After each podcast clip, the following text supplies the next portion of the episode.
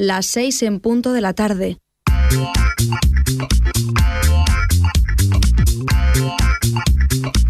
Esto es Nova Onda.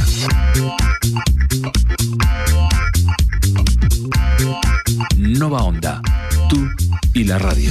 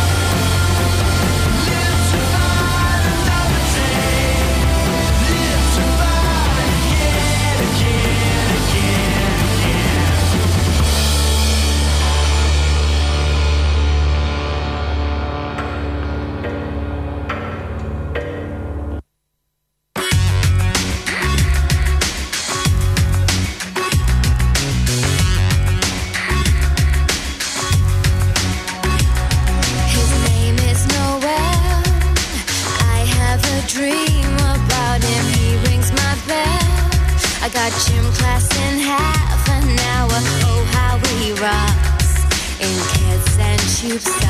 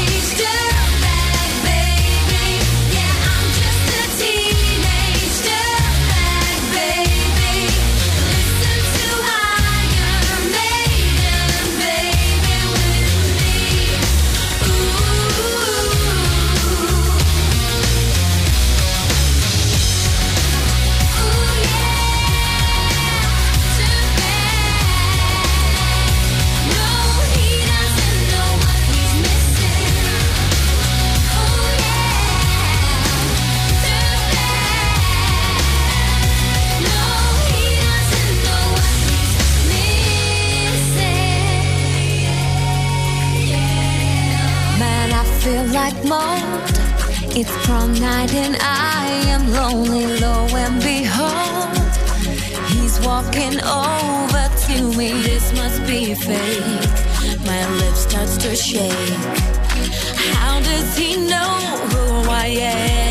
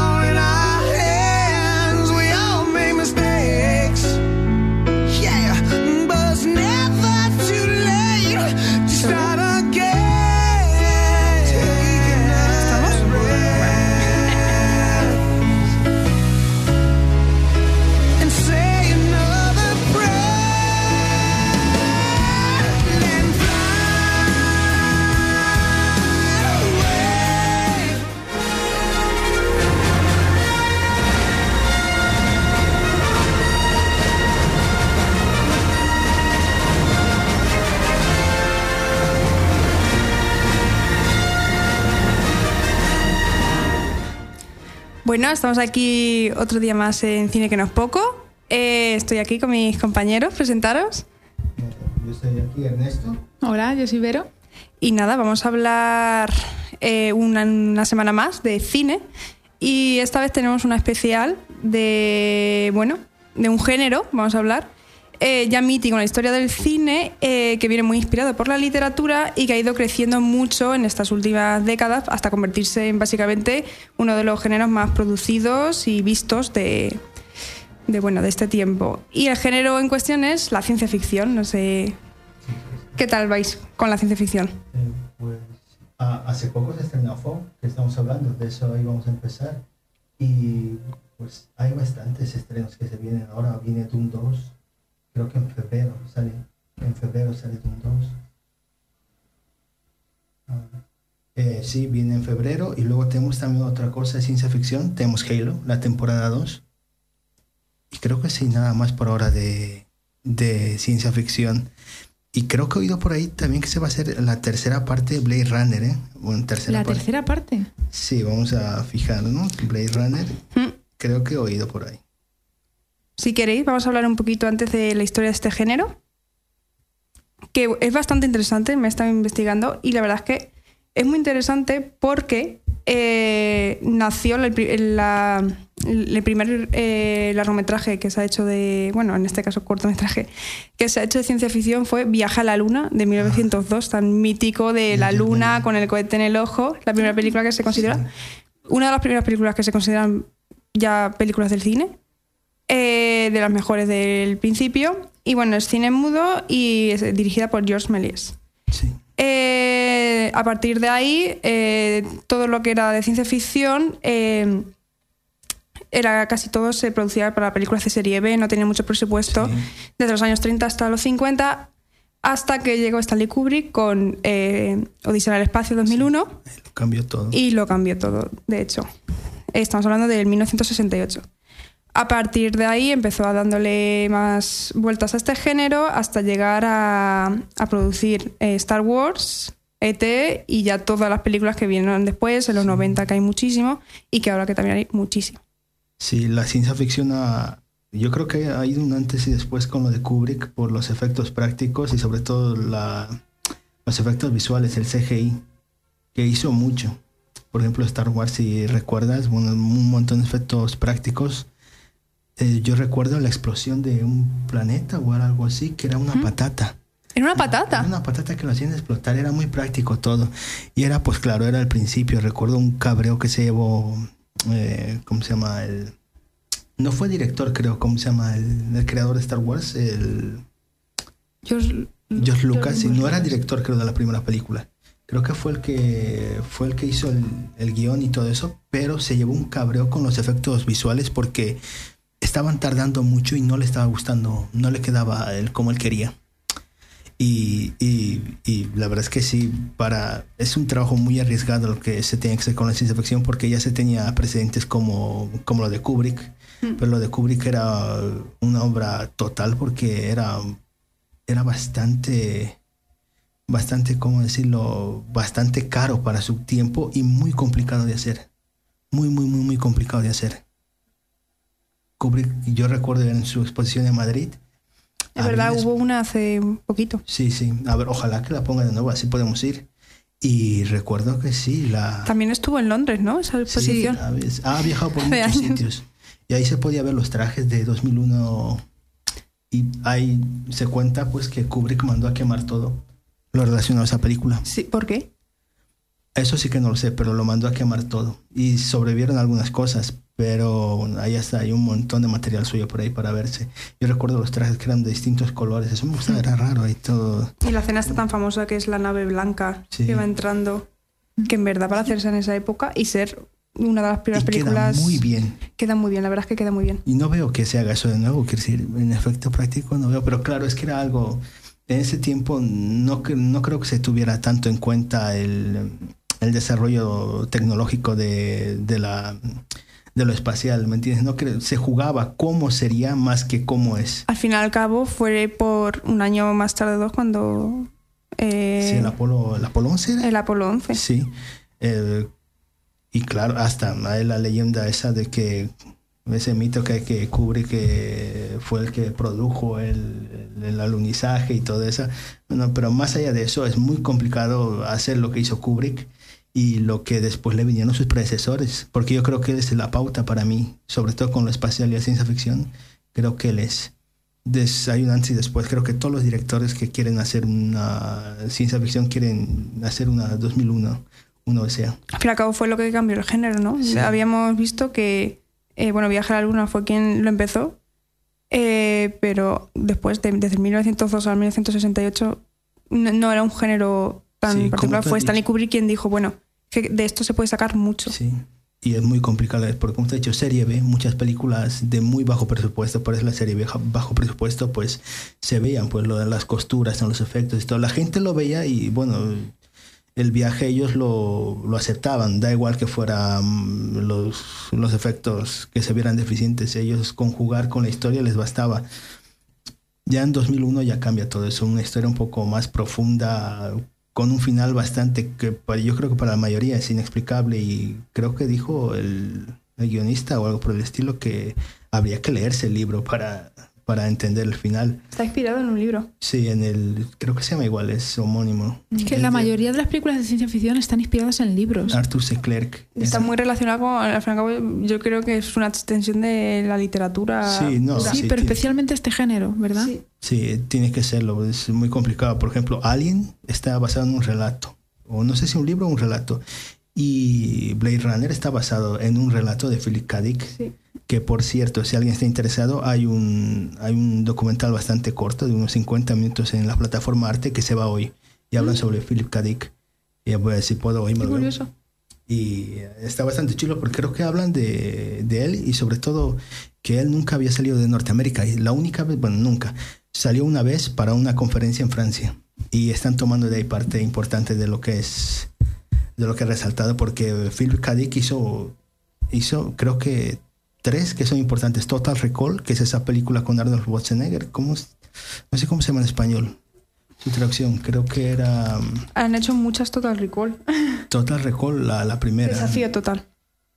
No sé cómo se llama. Desafío total, sí. Con ese final al que no se sabe si es un sueño o la realidad. Con Susan Egger y Sharon Stone. Exacto. Y luego creo que un eh, Minority Report con, con Tom Cruise. Sí, Fue Blade Runner quien hizo famoso ¿no? a este autor sí. y a partir de ahí se empezó a tener como más en cuenta, sobre todo en el cine. Sí, en Amazon Prime hay una serie que se llama Los sueños de Philip K. Dick o algo por el estilo. Una serie corta, pero es un autor que en ciencia ficción creo que se ha puesto a la altura de Asimov y, y Arthur C. Clarke. Y Pero también tenemos de Asimov, que es bastante distinto el libro que, que de la película, que a mí la verdad es que me gustó mucho, me gusta más la película, Yo Robot. Ah, Yo Robot, sí, ese es del 2000, principios del 2000 con Will Smith. Sí. Está muy bien la película, a mí me gusta. Y ya, ya que estamos hablando de ciencia ficción, hace poco en Amazon Prime salió esta película que se llama Foe, Intruso. Eh, una película basada en. Creo que es en el futuro, un futuro distópico por 2060, 2060 y mucho. 2065, si Sí, no por, eh, por ahí. Y es, es una pareja que vive a las afueras, una ciudad. Y, y lo raro de, de cómo es el 2065 es que parece que viviera en los años 2000, años 90. Es decir, la vestimenta no cambia mucho y no se ve aparatos electrónicos que fueran Mm. acorde a la época. Eh, bueno, esta pareja le viene, viene un hombre para reclutar al, al chico. Tiene que irse como el reclutamiento militar obligatorio. Al parecer hay una especie de, de misión que hay que hacer en el espacio exterior y él es el que tiene que, por sus aptitudes, lo han cogido. Y el problema es, radica en que él le tienen que hacer, no sé por qué, una copia de él para que su... Su otro, su- no, el no verdadero. le dice una copia, le dice que va a traer a alguien para que se ocupe de su, Hmm. de su mujer. Eh, los protagonistas son Paul Mescal y, y Ronan, siempre me equivoco con su nombre, pues Sauris, eh, Saoirse, Saoirse Ronan. eh, ellos están, más que todo, más que ciencia ficción, es, es ¿cómo se llama? Un drama. Es un drama romántico. Mira, ponemos el, el tráiler. ver, pon el tráiler.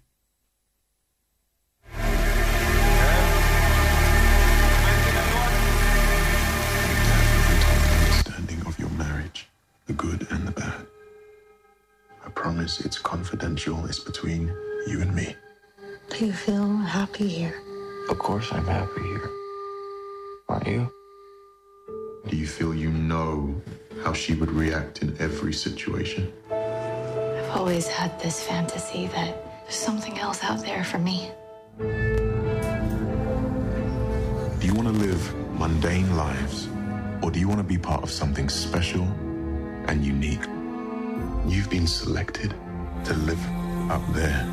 Okay, well, you're wasting your time because we haven't even Pues ahí tenemos un poquillo el tráiler de, Sí. de la película.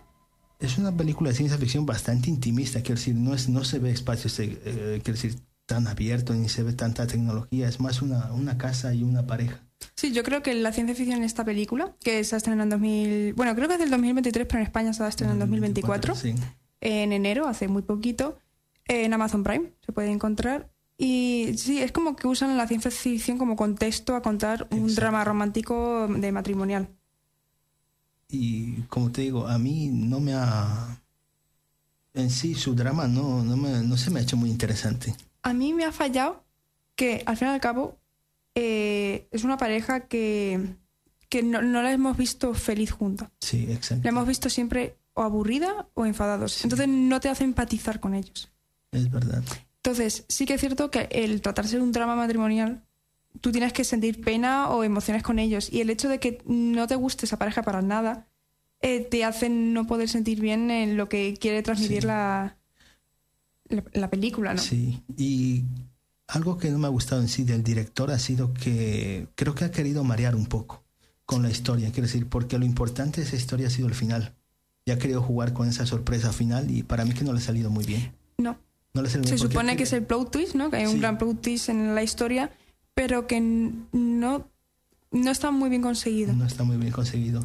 El plot twist es lo más interesante en la historia porque, bueno, ya que vamos a hablar de la película, vamos a destriparla un poco, pero decir que cuando le dice el hombre que viene a reclutarle que va a traer a una persona que se va a encargar de ella, eh, nos da a entender que, bueno, va a venir a alguien, ser- servicio social o algo por el estilo, pero no, el plot twist te, demuestra que esa persona que va a cuidar va a ser tú mismo. Es una persona idéntica a ti, con tus mismos recuerdos, tu misma forma de ser.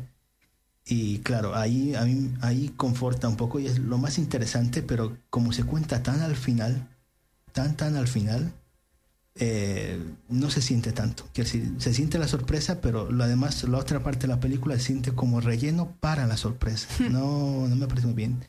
Y es interesante eso, lo, porque aquí vamos a hablar ahora, una vez terminado con esto, vamos a hablar sobre, es lo que es un replicante.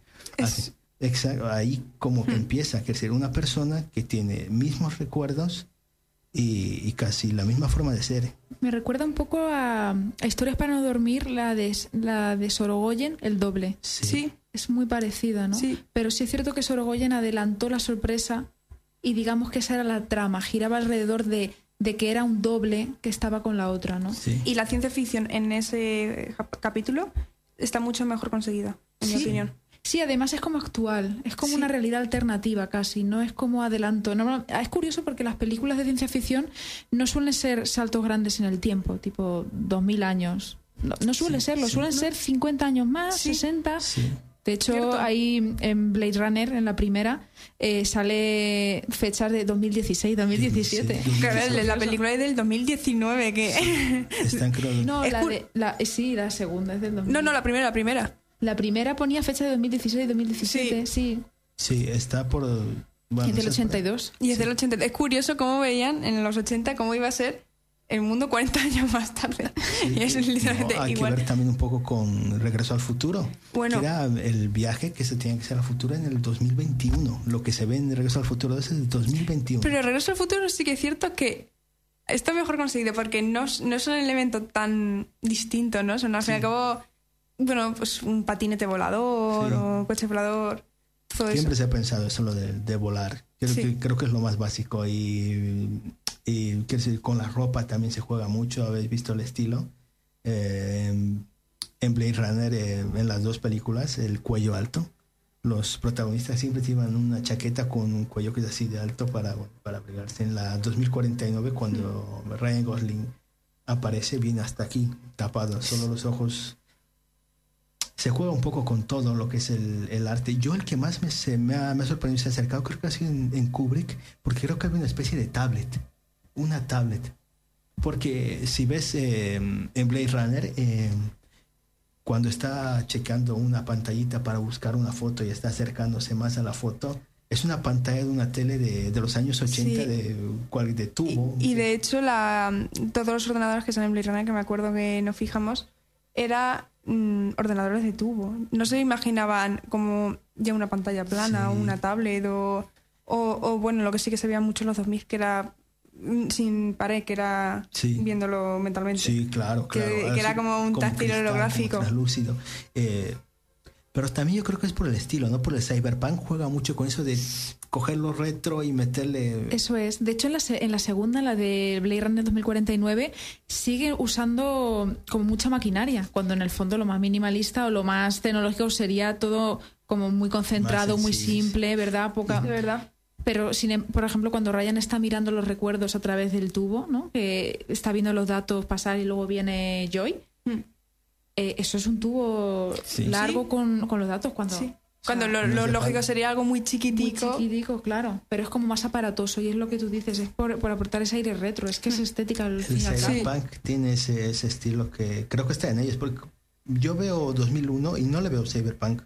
Le veo futurista, Sí. no cyberpunk. Yo creo que el cyberpunk, sí, es lo que has dicho, Vero, es mucho aparato. Mucho aparato. y en cambio sí. lo, mucho el gadget, futurismo, mucho gadget. Porque yo Sí. creo que todo ya se tiene en un móvil. Todo eso lo que tienen lo tenemos en el móvil. Mm. Tenemos una cámara de fotos, eh, un reproductor de vídeo, internet, es táctil. Es- esto es más futurista que todo lo que se ha mostrado. Eso es también el futuro, el, la, el, espacio, lo más futurista suele ser tonos blancos, muy, muy todo muy espacial, blanco, minimalista. Sí. En cambio, el cyberpunk, como Blade Runner, son al contrario, todo muy oscuro y muy aparatoso. oscuro, Sí, sí. porque está muy inspirado también en, en, en Japón, Sí, sobre todo. también. En Japón, en las calles. Sí, parece Japón, ¿eh? Es que el cyberpunk tiene un aire muy japonés. muy Sí, japonés, es lo que le los japoneses diferencia son de... muy retro, muy años Sí. 80, o años Sí. 80 metiéndole cosas. Eso es. Supongo que Colores, cuando... pastel, neón. Sí, las, las puertas de los coches que se abren, ¿cómo se llama? Ah, las alas, Es verdad. con alas. Sí, sí. Claro, Blade Runner 1 eh, empieza en Japón, ¿no? Sí. Creo que empieza en Japón. Sí, sí, Creo, sí, no es sé. cierto. Creo que sí.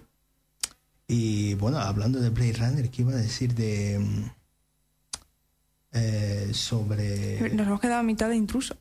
sí, bueno, es que intruso Tiene un como le- 4,7 en Film Affinity. ¿Sí? Lo he visto. tiene tiene muy poca No sé cuánto será su presupuesto, yo creo que no es muy alto. No, no, no creo. Yo creo que todo su presupuesto se ha ido en Paul Mescal y Seth Sí, yo creo que sí. Porque lo mejor de esa película para mí son las actuaciones de ellos dos. Son muy creíbles.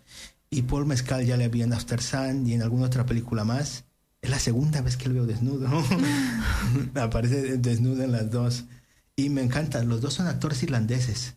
Sí. Y no sé si, no sé, bajo mi sensación, pero como que actores, en plan, como el cine irlandés y los actores irlandeses este año han crecido muchísimo. Sí, hay muchos Cillian actores Murphy. irlandeses, hay muchas películas irlandesas también, que creo que alguna está nominada a los Oscars. Killian Murphy es el que está en También. Oppenheimer para el actor. Mm. Eh, sí, eh, los irlandeses tienen fama de buenos artistas en varias, en varias facetas. Tienen a Oscar Wilde, no sé, tienen a, a, a ver cuáles más habían. Es que creo que tienen a James Joyce también. Sí. De, de actores tiene también una, tiene una buena cantera de, de actores y que salen a la palestra y, y, que son muy cuidadosos con sus papeles porque eh, Ronan o Killian Murphy eh, escogen muy bien sus papeles y todas sus obras son eh, quiero decir aclamadas por la crítica y ellos mismos lo hacen muy bien y bueno para acabar con Foe pues decirle a la gente que, que lo vea que, Sí. que lo vea que experimente por ellos y como le hemos dicho eh, no es la gran cosa pero al final sí que es lo más interesante Ah, para hablar ya un poquito más con la ciencia ficción, porque ahí te viene ya un poquito la idea del replicante. Sí. Como vamos a hablar de Blade Runner, que, que para mí es una idea muy interesante y que se ha dado mucho en el cine de un, un, un- un ser que, que piense por sí mismo y, y que a veces que no se dé cuenta que él mismo sea un, un replicante. ¿Qué, qué Blade Runner preferís? ¿Primera o segunda?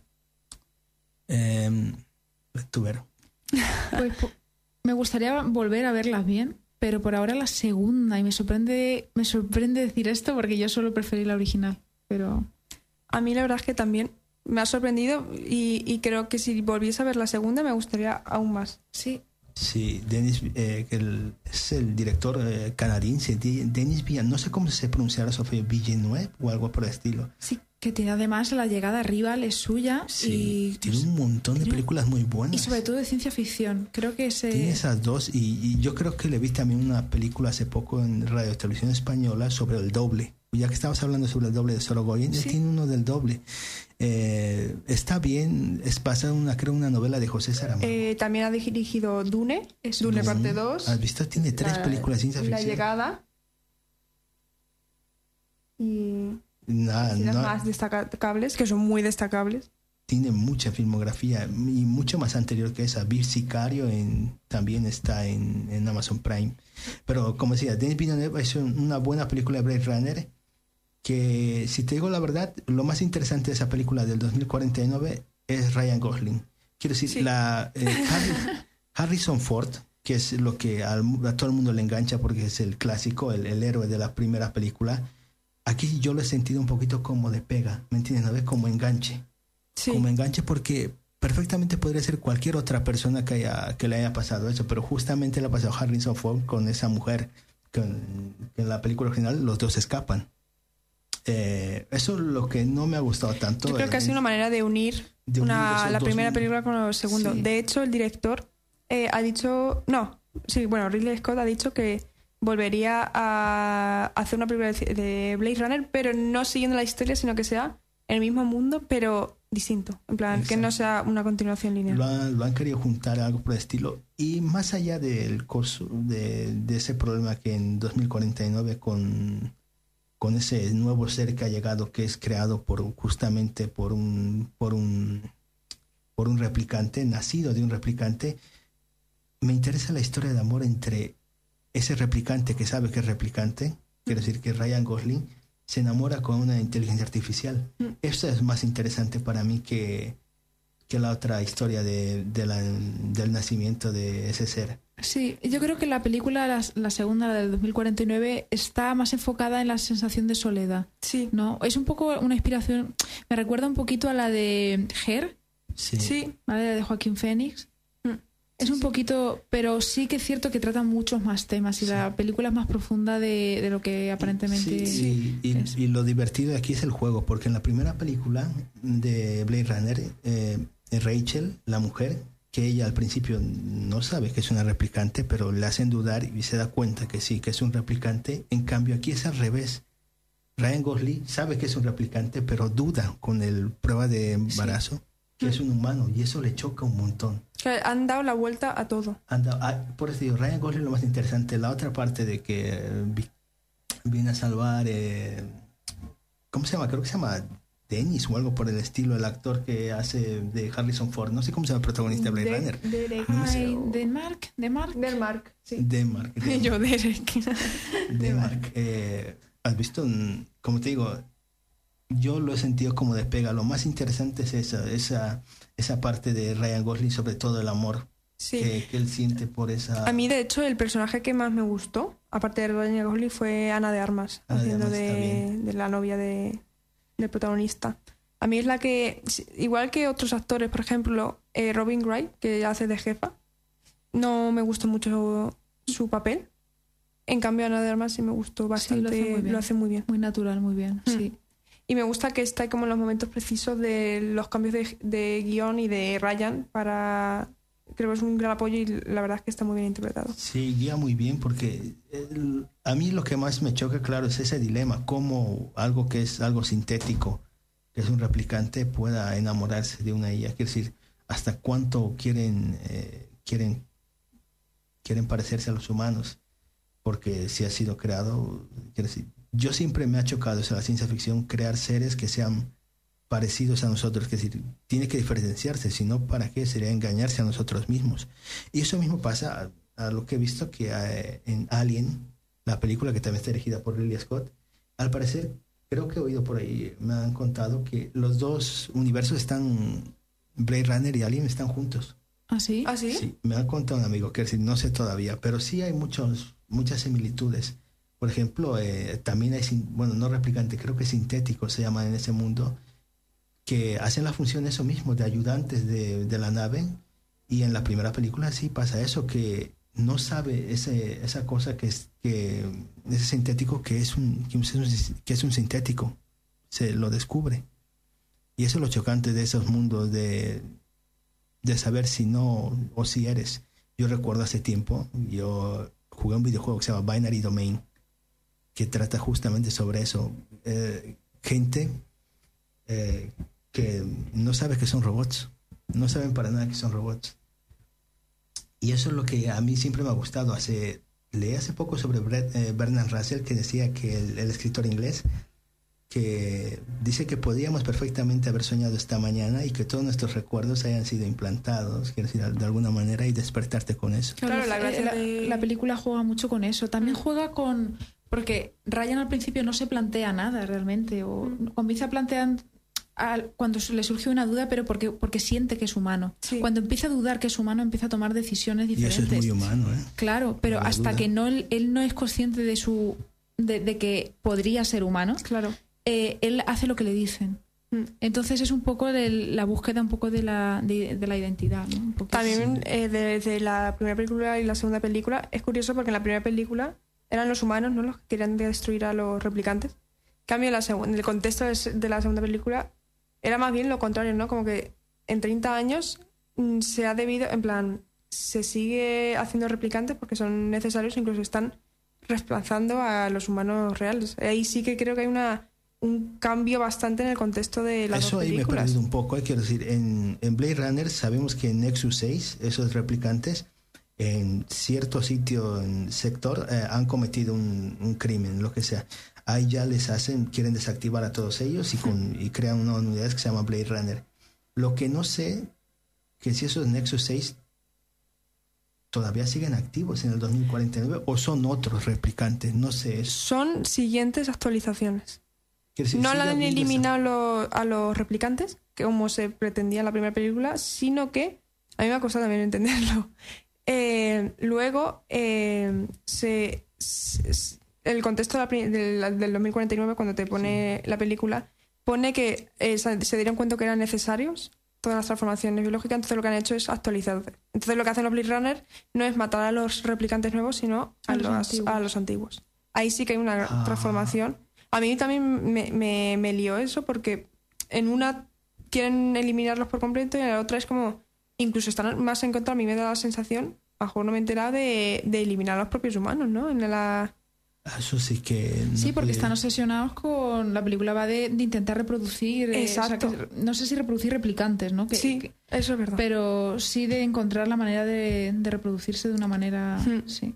Claro, entonces ahí sí que veo un cambio bastante grande. Sí, y eso, una cosa lo que no me ha gustado mucho del 2040 es el villano, que es el de que lo hace eh, Jared Leto. Jared Jared Leto. Leto.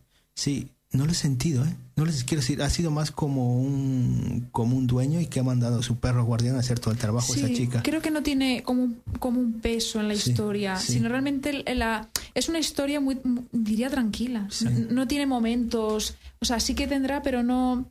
Es, es- es más bien una historia tranquila. Cuando yo, por ejemplo, la primera hora y media de la película, estás en- atento, pero no hay como escenas de acción muy fuertes. O va- su- todo sucede como muy ambiental. Entonces, creo que el villano ahí es como, como parte de la, de la historia, Sí. pero no tiene un papel dramático, yo creo. Sí, el- Salvo unas cuantas escenas. ¿no? Igual creo que en el 2040, eh, que en el original, eh, villanos solo eran los, los replicantes, pero ellos tampoco no tienen la culpa, ellos solo querían vivir. Eso, Sí, a nivel realización sí que creo que se parecen. Lo he visto parecido. Se parece. Bastante, Los ¿verdad? planos muy estáticos, ge- geométricos. sí, claro, eh, Sí. segura, es que Los Blade, colores. Blade Runner eh, los de, efectos. de Ridley Scott es el, es el canon ya de cualquier ciencia ficción quiera hacer y, y Denis Villeneuve ha tenido que seguir ese curso porque para mí estéticamente el primer Blade Runner Es muy bueno. es muy bueno, Es muy demasiado bueno. Sí, es Esas bueno. calles que parecen parecen de los años 80, Sí. cualquier sitio tan Y le doy más valor porque también es la primera vez que se ve un poco cyberpunk. Aquí en la segunda, al fin y al cabo, el cyberpunk ya se ha estado viendo, Sí, pero la primera era más novedoso, entonces tiene mucho valor. Sí, eso tiene mucho mérito, porque al fin y al cabo Sí. estás montando cierto, desde cero. ¿No, ¿no os habéis Mm. notado que la primera chica, bueno, una de las chicas, creo que son, son robots, creo que son los crean para prostituirse, lo vi en, en la primera película, la- una de Nexus 6, que era una mujer que estaba ahí en, pero para tener relaciones con otros hombres.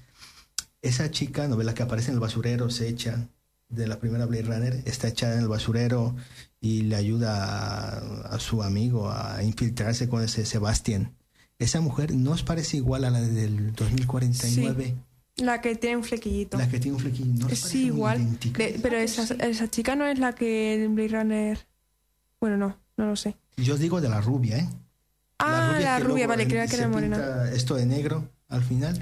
En, porque hay dos. un- un- ¿Os recordáis en el 2049 Raya Gosling está en un sitio tomando algo, lo que sea? Sí, se le y aparecen tres mujeres. Sí, Ah, sí. Una de ellas aparece con así La- con la chica rubia. La chica que luego se acuesta con él. con- Ah, la del pelo Es- rosa. sí. La- ¿No os parece igual a esa, a esa otra replicante de Blade Runner? Lo he visto muy Yo me he fijado en que la de la primera película, Sí. la que tiene un flequillo moreno, es muy parecida a la, a la mala de 2049. Se parece mucho lo que es la Sí. físicamente con la falda, el este. Sí, y la, la esa estética de esa mujer entrando y que la han replicado de nuevo en el, en el 2040 es muy buena, muy buena, demasiado buena.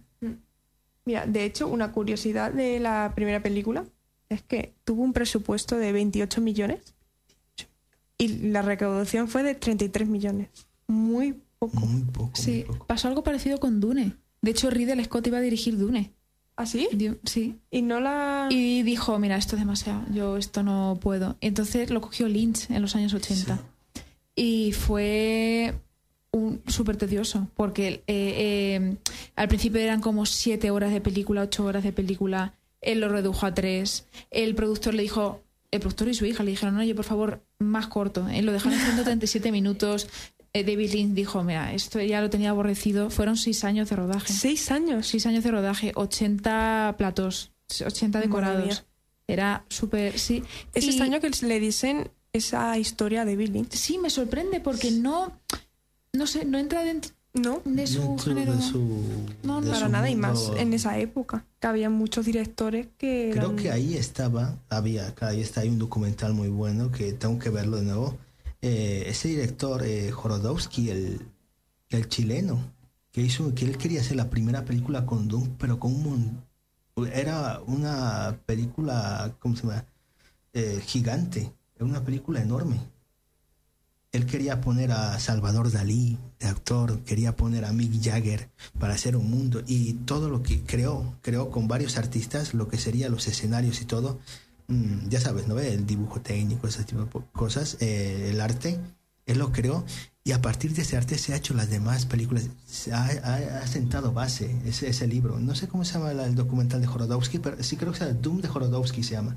Él tenía que, él quería hacer el Doom no lo pudo no lo pudo concretar y claro luego se lo dieron a Lynch pero lo que quería hacer Jorodowski y según están sus sus ideas, él quiere hacer una cosa gigante, una cosa que pues, no sé, no sé con qué se podría comparar. Seguramente esas películas clásicas de los años 30 en la que querían, se hacían decorados enormes. Esa película es de Silvia Mil, eh, Los Diez Mandamientos, Mm. que duran casi tres horas. Que una película de ese nivel, donde todo, que, que se viera siempre una pirámide.